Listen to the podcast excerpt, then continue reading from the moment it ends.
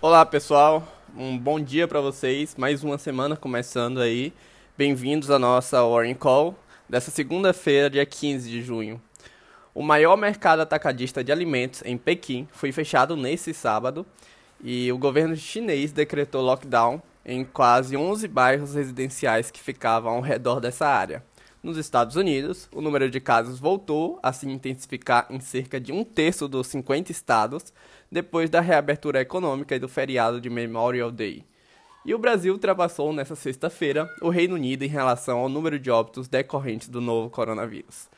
Indo para a parte de mercado agora, na Bolsa Brasileira, o Ibovespa operou em queda nesta sexta-feira, o que já era esperado, refletindo um tom pessimista e a queda dos mercados que aconteceu no dia anterior, feriado de Corpus Christi aqui no Brasil.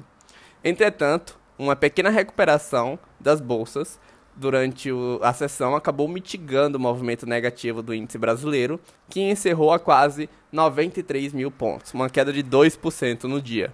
O IRB Brasil foi destaque negativo da sessão. A empresa que vinha subindo bastante a algumas sessões caiu depois de realizar alguns lucros. O resultado trimestral da IRB será divulgado na quinta-feira, dia 18. Um outro setor que sofreu bastante no pregão nessa sexta-feira foi o de turismo e empresas aéreas.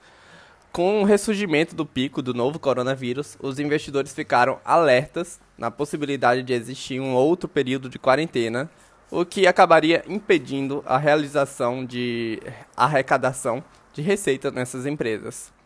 Nas bolsas americanas, as ações em Wall Street subiram na sexta-feira, se recuperando da maior queda em meses em um dia de negociações instáveis.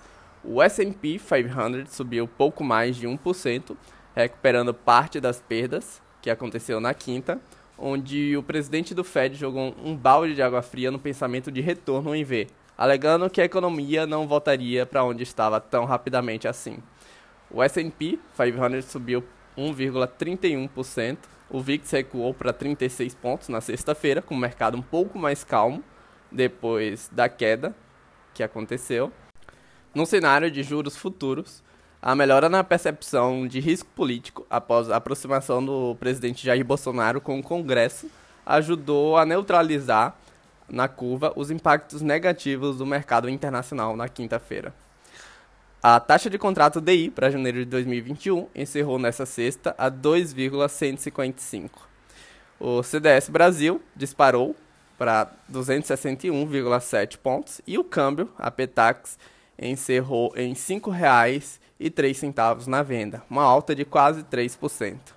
Bom, é isso aí, vamos ver o que, que o mercado nos aguarda durante essa semana aí. Um ótimo dia para vocês e até a próxima Warren Call.